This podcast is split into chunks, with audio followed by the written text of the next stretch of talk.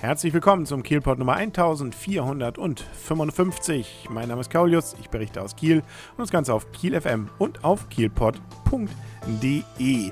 Das mit dem Wetter da draußen, auch wenn offiziell ja der Winter für beendet erklärt wurde, zumindest von den Wetterinstituten, ähm, ist ja noch nicht so, dass man jetzt sagt, man will nur draußen sein. Also könnte man ja auch mal ins Kino gehen. Und ob sich da lohnt, mal anzugucken, wie es so anderen Städten geht, die in deutlich wärmeren Regionen wohnen, aber leider einen Vulkan in der Nähe haben. Das kann man zum Beispiel auch gerade in Kiel im Kino sehen, nämlich den Film Pompeii. Und ob er sich lohnt, das hören wir jetzt wieder direkt von vorm Kino. Und der Arne und der ich, wir stehen wieder vorm Cinemax in Kiel im Cup und wir haben Glück gehabt.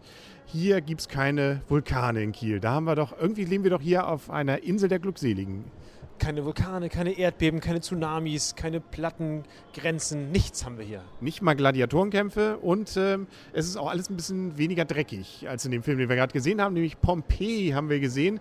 Und äh, wer so ein bisschen sich geschichtlich schon mal dafür interessiert hat und in der Schule aufgepasst hat, der weiß, dieser Film kann nicht gut enden. Es ist so ein bisschen wie bei Titanic, wobei hier zwei Drittel irgendwie eine Liebesgeschichte sind mit ein bisschen Kämpfen und das letzte Drittel, da wird dann hier die komplette Stadt geschrotet schön, oder? Die Stadt oder der, der, die Liebesgeschichte?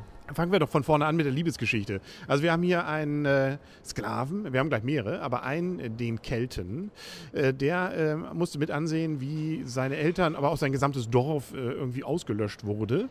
Und zwar von jemand richtig Bösem, einem Römer und gespielt von Kiefer Sutherland. Und wie es der Zufall will, man trifft sich immer zweimal im Leben, nämlich in Pompeji. Er ist inzwischen Gladiator und äh, soll dort kämpfen. Nun gerade eben ein etwas schlechter Moment. Erstens, er hat gerade eine große Liebe gefunden, beziehungsweise sie hat ihn gefunden. Der Böse will diese Frau allerdings heiraten und dann hat sich auch noch gerade an dem Tag der Vesuv angekündigt und wollte mal richtig schön Party machen. Blöd gelaufen. Ja, die, der letzte Tag von Pompeji ich möchte im Schnelldurchgang eines Lebens sozusagen und äh, was so alles passieren kann mit Mann und Frau und äh, Familie und Stadt. Ja. Wobei man eigentlich die Geschichte davor auch ziemlich äh, in der Pfeife rauchen kann. Also das ist irgendwie 0815, man weiß genau, was theoretisch passiert. Ein bisschen ja natürlich eben das, was am Ende dann passiert. Was aber ganz nett geworden ist, finde ich, die Schauwerte sind insbesondere bei dem Zerlegen der Stadt schon ganz interessant geworden. Und aber auch davor, man kriegt, finde ich, einen ganz guten Eindruck dahin, wie sich zumindest Herr Anderson, der Regisseur, hier Pompeii mal vorgestellt hat. Wobei ich von den, äh, von den Animationen, auch gerade von den äh, Überblick vom Überblicksszenario, von, also wenn man von oben auf die Stadt raufguckt und so diesen, diese, diese Vogelüberflüge über der Stadt, um zu zeigen, sozusagen, wie, ja, ähm, wie belebt die Stadt war, da ich, war ich jetzt nicht so beeindruckt von. Das war, sah irgendwie sehr platt aus.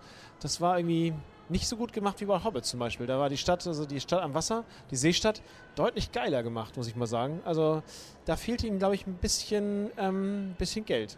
Wobei dieses Amphitheater fand ich ganz nett geworden. Also das äh, finde ich, hat, gibt schon einen gewissen Eindruck. Ja, und ja, also klar. Und sonst das war das Verhalten auch ganz, ich meine, ich möchte sagen, Neuzeit. Nicht? Das, also ich, das, ich kann es immer nicht ab, wenn da, wir lesen einen Film von 2000 Jahren und die Leute verhalten sich so, als wenn sie gestern sich auf der Party getroffen hätten. Echt. Wo meinst du?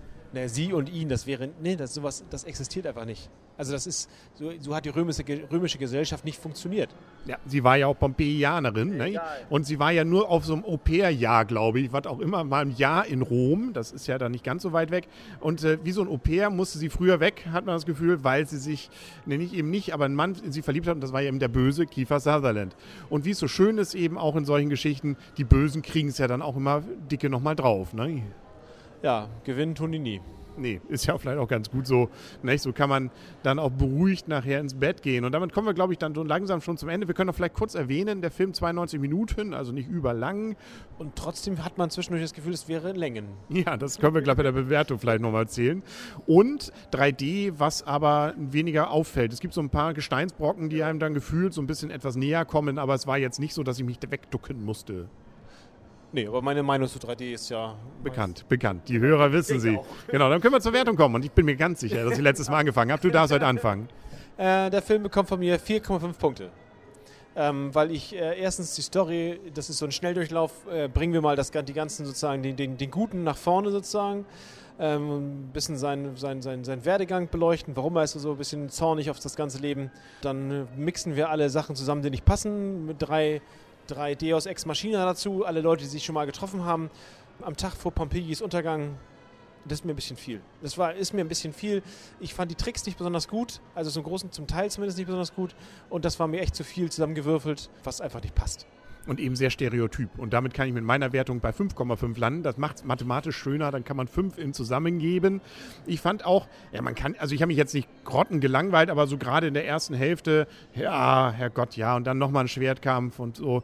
Also fand ich, hat mich jetzt nicht so richtig vom hinterm Ofen hergeholt. Aber wie gesagt, wie, dann, wenn er, wie, wie er dann auch ausbricht, ne? also das fand ich dann schon ganz interessant. Auch dieser kleine Tsunami, der da noch mit drin hängt. Ne? Also das haben sie schon ganz nett gemacht. Also zum Gucken gibt es eine ganze Menge, aber das hängt jetzt auch so, dass ich sagen würde, da hoffe ich doch auf deutliche Steigerung, was dieses Jahr noch die Filme angeht. Ja, und auch selbst Kiefer Sutherland, äh, den mit 24 fand ich ihn besser. ja, der hat aber auch schon lange in keinem guten Film mitgespielt, oder? Der hat irgendwie, irgendwie so ein Verlierer-Image bei mir inzwischen so ein bisschen. Ja, auch hier muss man vorzusagen, aber das ist wahrscheinlich nicht so überraschend, auch hier gewinnt er jetzt nicht so ganz. Ähm, auch wenn er schön fiese natürlich hier und da mal reingucken kann. Obwohl irgendwie so richtig den ganz fiesen nimmt man ihm auch nicht ab, oder? Das stimmt, das stimmt. Wobei, ich möchte mal sagen, also wenn man jetzt äh, einen guten Film dieser Art sehen möchte, dann ist immer noch Gladiator das Maß aller Dinge. Ja, genau.